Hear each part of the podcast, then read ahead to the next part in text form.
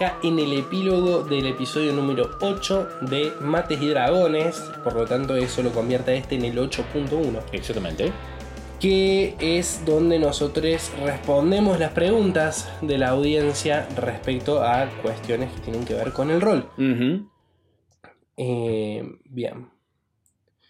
Eh, tenemos algunas preguntitas. La primera dice: ¿Jugaron Urban Shadows, Sombras Urbanas? Eh, pero se recomienda bastante. ¿Y qué les parece ese tipo de juegos de rol? Eh, no lo conozco. Dice, es una temática sobrenatural ambientada en la época actual. Oh, son interesantes. Sí, pero Eh, no, la, no la conozco, yo tampoco. Yo tampoco, pero me suena, eh, hace hace mucho estoy, estoy con, como con el pensamiento de fondo de tener ganas de jugar algún tipo de partida que sea onda Stranger Things. Claro. Eh, me suena que, que puede, si es sobrenatu- temática sobrenatural del mundo moderno, me suena que puede ir Por ese lado, sí. Eh, cuando el máster improvisa. ¿consejos? Uf, eh, Todos. De vuelta, eh, vamos a responderlo rápido porque esto realmente es, todo un episodio. Consejos de improvisación. mm, mante- digamos, la improvisación para mí la clave es estar preparado para improvisar. Eh, ¿A qué me refiero con esto? Si que tenés no que, tengas que prender el improvisador. Claro, que no salga. Intentar que no salga todo de la nada. Por ejemplo, se acercan a hablarle a un guardia que vos no tenías pensado. Bueno, pero el hecho que sea un guardia, ya sabes más o menos cómo está vestido, ya sabes guardia de qué es, ya sabes eh, cosas que sabe. Ya, ya de entrada ya sabes muchas cosas sobre este guardia. No Sí. sabes su nombre y cómo habla. Pero bueno, esas son cosas que. Eh, si tu miedo es cómo hago para, para inventarle una voz en el momento, cómo hago para inventarle un nombre en el momento, lista de nombres, clave, Sí. y la voz es La que te salga. La, la que te salga. Eh, mientras más lo hagas, mm, más, Sí, más es- mejor vas a ese hacer. es el mejor consejo. Improvisa todo el tiempo y es la forma en la que vas a ir entrenando la improvisación. A mí me parece que algo importante es eh, improvisar con seguridad. O sea, que no se note. Uno siempre cree que se nota, me parece. Me Sí. parece que uno siempre cree que se le están viendo los hilos. Pero fuera de joda, como jugador se los digo, no se nota. No, no se nota. Es como que hay una cuestión de no dudar tanto a la hora de darle un nombre. Y si dudas mucho, tampoco pasa nada con blanquear. No tenía nombre. Exactamente. Eh, banca. Está bueno no hacerlo porque cuando el personaje no tiene un nombre desde antes, el- los jugadores ya saben que no es importante. Pero. Pero eso, tratar de. de, de estar seguro de lo que uno dice. Eh, un truco eh, que, primero, si, va- si tu improvisación tiene más que ver con información que le das a una aventura que estás teniendo que improvisar, anota mucho, hace muchas anotaciones, cosa de que puedes recordarlas después. Como es algo que no preparaste, probablemente te cueste más recordarlo si no lo anotas. Segundo, un truco que uso mucho con eso es eh, un personaje que improviso, que los jugadores piensen, bueno, el improviso no es importante, lo intento traer de vuelta en algo importante. Sí, Eh, sí, totalmente. Primero para dejarlos de cara como diciendo, ¡ja! que se pensan giles. Sí. Y segundo para que, para que sientan que todo, todo existe. Sí. Em, recomendaciones de hechizos para magos. No sé cuál es bueno y cuál es no. Depende muchísimo del tipo de magia que quieras hacer y el Eh, tipo de juego que quieras hacer. Exactamente. Primero que nada hablaría con el máster y le preguntaría, che, esta va a ser una partida de principalmente combate. Eh, va a haber un poco de todo, va a ser principalmente explorativa, eh, porque si el, el tipo te dice, la campaña va a ser meterse un calabozo a matar a todo lo que hay en las habitaciones, ponete hechizos que hagan daño. Claro. Eh, misil mágico, escudo. sí. y cuando tengas acceso a bola de fuego, eh, bola de fuego es todo lo que está bien. Sí, eh, identificar me parece un hechizo clave para un mago. Clave. Estuve jugando una parte en la cual el mago no tenía identificar. Y yo no lo había valorado tanto en la partida en la que estamos nosotros, yo lo tengo desde el principio. Y no había valorado lo importante que es para el desarrollo del juego. Exactamente. El, Eh, el agarrar un objeto y no saber qué hace, Sí. uf, eh, el saber qué hace te aceita muchísimo la partida. Sí. Eh, misil mágico me parece importantísimo porque es un hechizo que Pega hace muy buen. sí. Pega sí o sí, hace muy buen daño al principio. Eh, tener siempre, por más que sea una, par- una partida completamente social, tener algo con el que te pueda hacer daño. Sí. eh, Una cosa que yo aprendí tarde eh, tener aunque sea un cantrip o algo que sea un ataque de melee. Algo con lo que puedas atacar de cerca. Eh, sí, sí. A, a mí no sé si me parece tan importante, pero A- a tampoco mí eh, hace mucho que no soy mago, así que no, no lo sé. Me ha pasado de estar al lado de un monstruo y no poder alejarme porque me pegaba y me moría Claro. y no poder hacer nada. Claro. Eh, recordar que una de las grandes ventajas de los magos es los hechizos de ritual que tengas en el libro, lo puedes hacer, ¿no? No hace falta que los tengas preparado para lanzar un hechizo de ritual. Sí. Eh, entonces, eh, identificación, por ejemplo, no hace falta que lo tengas preparado para lanzarlo. Y hechizos malos, no sé cuál. Uh, eh, porque hay varios que parecen malos, pero cuando los empiezas a leer, están muy buenos. Para mí, lo- los peores hechizos son los que solamente te sirven en, en situaciones muy específicas. Para Hmm. mí esos son quizás los peores tipos de hechizos, aunque tampoco les diría malos necesariamente. Qué sé yo, alguno, alguno malo, alguno malo estoy viendo acá, a ver. eh, no sé, son todos útiles. Eh, grasa, no me parece Sí, un muy buen hechizo. Grasa no es un buen hechizo, yo me lo puse al principio flayando un. Un único uso. Exactamente. Un único uso me imaginé para ese hechizo. Y dije, qué bueno poder hacer esto. Y no, es un único uso. rinde a hacer otra cosa. Eh, eh, eh, rayo de bruja, creo que se le dice en español, Witch Bolt, es un, para mí es un hechizo engañosamente malo. Parece muy bueno, pero no es tan bueno. Ajá. Pondría otra cosa. Si estamos hablando puramente de, de efectividad y eficacia, Claro. porque es un hechizo fachero. Pero eso, depende del tipo de juego. Después, si, si, si es un juego más eh, burocrático, su gestión es el mejor hechizo de Pero es a nivel 2. Pero es de nivel 2, es verdad. En nivel 1 no hay uno muy parecido a su gestión, pero sí está dormir, Cambiar, for alterar el propio aspecto no es sí, de nivel 1. disfrazarse. Disfrazarse. Disguise Self. Ese es extremadamente útil. sí. Eh, pero sí, hay, hay muchas buenas opciones de, de- de bajo nivel. Sí. Y para batallas, algo que yo aprendí también tarde. Pasé, me, me comprometo mucho con esta pregunta porque soy mago hace muy poco y nunca había jugado con magos y me encanta. Es extremadamente útil. Eh, mensaje. Mensaje es un, es un walkie-talkie que yo no, hab- no había sab- sabido valorar en su momento. Sí, la comunicación instantánea entre personajes a sí. distancia es clave. Sí, sí, es. eh, te sentís Avenger cuando tenés ese problema. Sí, sí. Vamos con otra.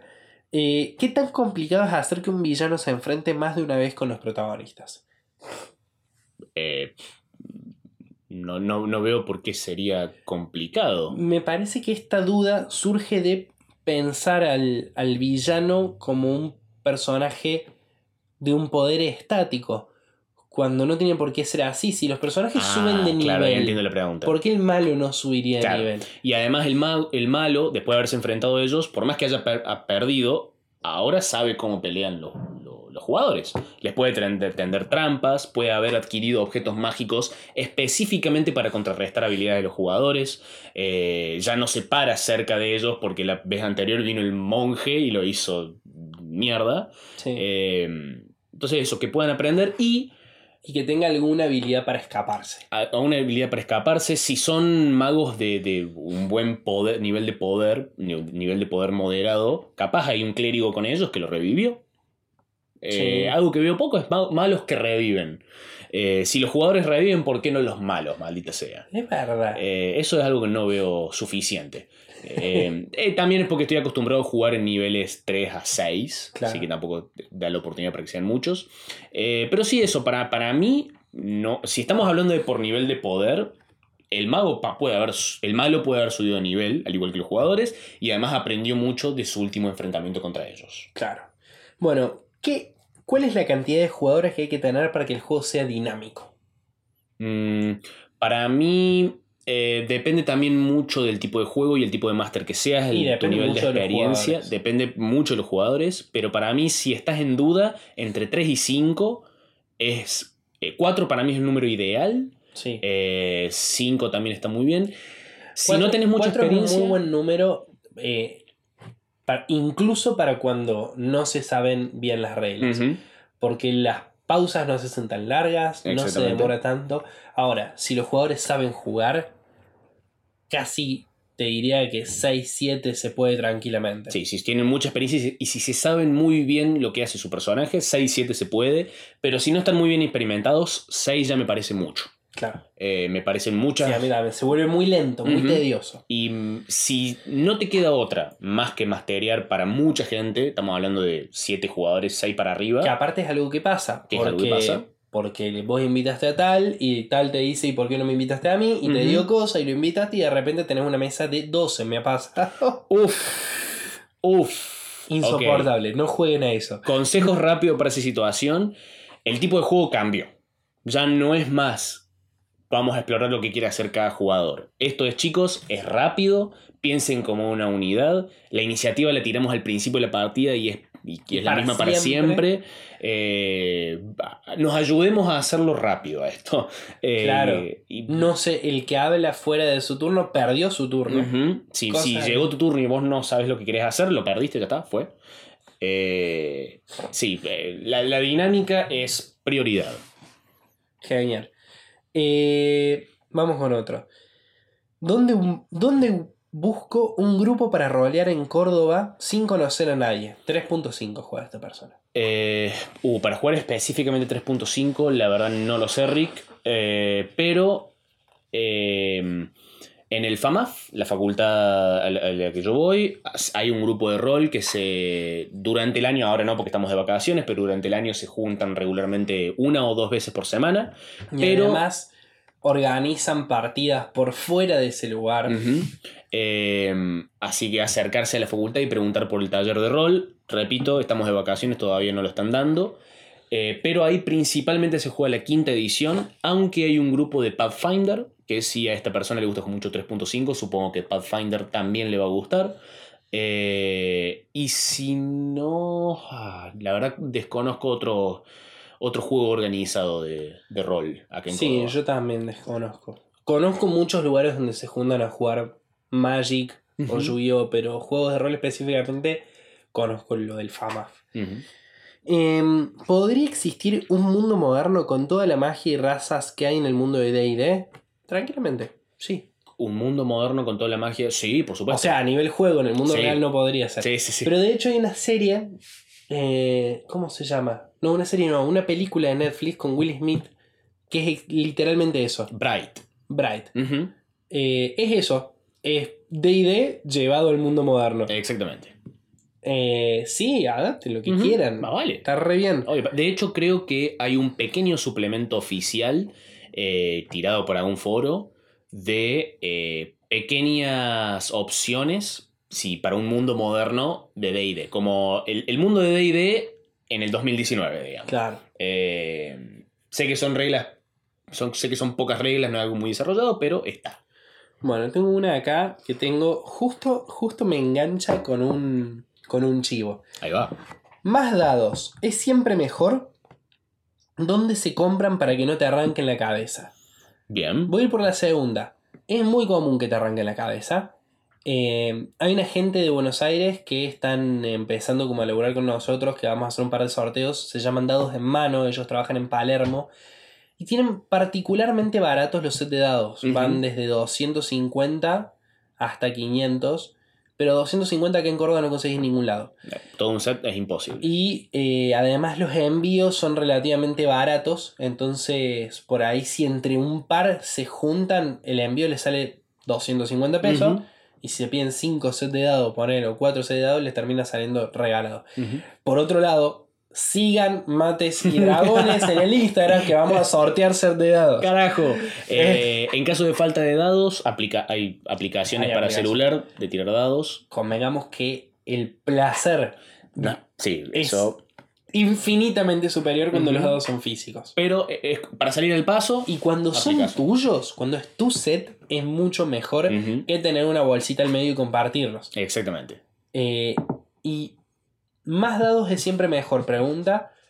Yo opino que sí, porque hay hechizos en los cuales, hechizos, poderes, espadazos, en los cuales tenés que meter 5 de 8. ujú, Y no está bueno tirar de a 2. Exactamente.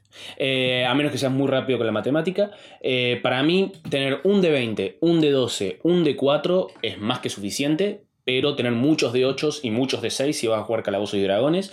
Lo bueno de los de 6 es que son súper comunes, hay muchos juegos de mesa que usan de 6, el lado, Sí, sí. el lado y, es, estándar. y es el más barato de todos. Y el más barato de todos, así que seguramente podés carronear de otros juegos. Yo mi Tail ya no le quedan dados de, Sí. de 6. Ni fichas, porque también las usas para rol. Uno saca lo que puede.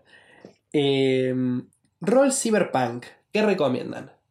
Eh, Cyberpunk, el sistema Cyberpunk. Eh, no sé si hay otro sistema específicamente Cyberpunk que no sea Cyberpunk. Eh, ¿No hay una versión, me habías contado la otra vuelta, de D&D eh, más tirado para el lado Cyberpunk? mm, Donde está el Artificer. mm, está- hay un Artificer, pero no, Ah, bien. no está tirado para el lado Cyberpunk, Entendí me parece. Entendí tengo entendido que el, el sistema Cyberpunk es muy bueno, ya, ya tiene varias, ha tenido muchas revisiones. Eh, me parece ideal, nunca lo probé, pero me parece bastante idóneo. Y la última. Siendo un máster nuevo, ¿mejor empezar con jugadores nuevos o jugadores experimentados? Mm, mi consejo general, jugadores con los que creas que la vas a pasar bien. Sí, totalmente. Eh, eso me parece mucho más... que- Porque he conocido jugadores nuevos con los que la he pasado extremadamente bien, jugadores experimentados con los que les he pasado este- extremadamente mal, y todo punto en el medio. Eh, si es por querer aprender el juego, y pa- capaz lo mejor sean jugadores experimentados, pero no vale la pena si son... Claro, si los jugadores experimentados son, son unos imbéciles, No vale para nada. no vale la pena. Porque aparte tampoco vas a aprender nada ni lo vas a pasar bien. Exactamente. Eh, lo que sí para jugadores nuevos, eh, lo que está bueno es que hay, hay un montón de licencias que te podés tomar en tu aprendizaje. Eh, y un montón de cosas que los jugadores no van a saber que las estás haciendo mal. Exactamente. Eh, ahora, si los jugadores experimentados son piolas, también va a pasar eso. Sí, sí, sí, sí. También te la van a dejar pasar y está todo bien. Y se van a comprometer con la versión del juego que vos estás proponiendo. Eh, ahora, si tenés un, un abogado de las reglas muy cabeza, la No cabeza yo, muy cabeza apodo. Claro. Eh, Eh, yo arranqué con. O sea, yo fui un máster nuevo con jugadores nuevos. Y fue muy. Tuvo muy piola porque también eran. Digamos, son mis amigos. Entonces Sí. ya había mucha confianza de entrada. Y fue ir aprendiendo el juego entre todos. Al Claro. principio todos cometíamos errores que no sabíamos que, era, que no sabíamos que eran errores. Se podían hacer ataques de oportunidad de rango. eh, porque habíamos interpretado mal las reglas. sí. Eh, y de poco fue como, che, esto no se puede hacer así, esto que me parece que es así, así, así, así, hasta que poco a poco fuimos, fuimos creciendo juntos nuestro modo de juego de rol. Perfecto. Bueno, y esas han sido todas las preguntas de, de la audiencia. Eh, les recordamos que pueden enviarnos más preguntas al sistema digestivo podcast. Eh, mates de Eh, dragones, perdón, uy, estoy Sistema en, digestivo es otro. estoy en Qué buena forma de recomendarlo. Sí. Sutil. Sí, bueno, sigan el sistema digestivo, escúchenlo, es un podcast de humor, no tiene nada que ver con esto y tiene todo que ver con esto. Eh, nos pueden mandar a mates y dragones, nos pueden mandar al mail que es matesydragones.gmail.com. Ahí Cabeza me dijo, voy a publicar una preguntita a ver si les pinta que armemos un, ¿cómo se llama? Un Discord. Un Un, Discord. server de Discord. Un server de Discord. Para poder hacer otra forma de hacer preguntas, charlar un rato, hinchar las bolas juntos. eh, por Discord. Así que si alguien está escuchando esto, nos puede hablar por el mail o por el Instagram para decirnos si están realmente interesados. Sí, de Eh, cualquier manera voy a publicar la preguntita ahí. Y además eh, estamos todo el tiempo subiendo cositas, haciendo preguntas, viendo qué opinan ustedes, cómo arrancaron en esto de de D&D. y qué más. Eh, bueno, eso, síganos porque además se vienen sorteos muy buenos. Tenemos algunas miniaturas, tenemos eh, set de dados y coso. Ujú. Coso. Bueno, cabeza, un gustazo, nos estamos viendo. Como siempre, pa. Adiós. Adiós.